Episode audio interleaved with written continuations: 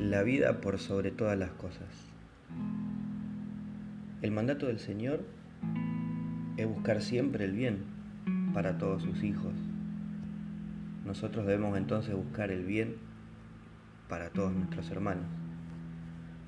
La vida está siempre por sobre todas las cosas y es ahí donde al discutir, donde al no tener un punto común, el hombre se vuelve más hombre y más pecador que nunca.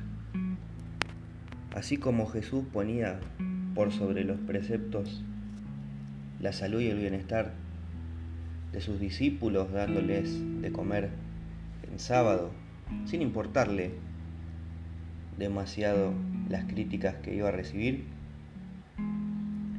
así también lo hacían en el Antiguo Testamento y podemos leer que David hizo lo mismo al entrar a la casa de Dios y darle los panes que eran para los sacerdotes.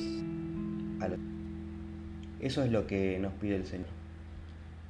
Nos pide tal vez olvidarnos de algún precepto, nos pide tal vez olvidarnos de alguna forma y siempre pensar que lo primero es el amor y el bienestar del otro.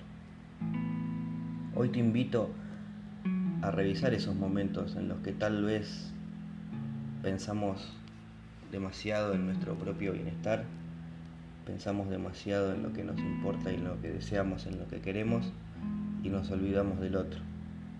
Para que junto a él, junto a nuestro hermano, que también es hijo de Dios, al igual que nosotros, podamos empezar a vivir en un mundo en el cual el otro me importa un poquito más, en el cual el otro es verdaderamente mi hermano, en el cual tengo que aprender a tolerar, a respetar, a acompañar y amar.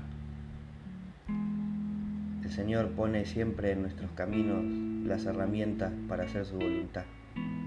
Seamos nosotros los que tengamos la firme convicción y decir, hoy quiero ser un poquito más como Jesús.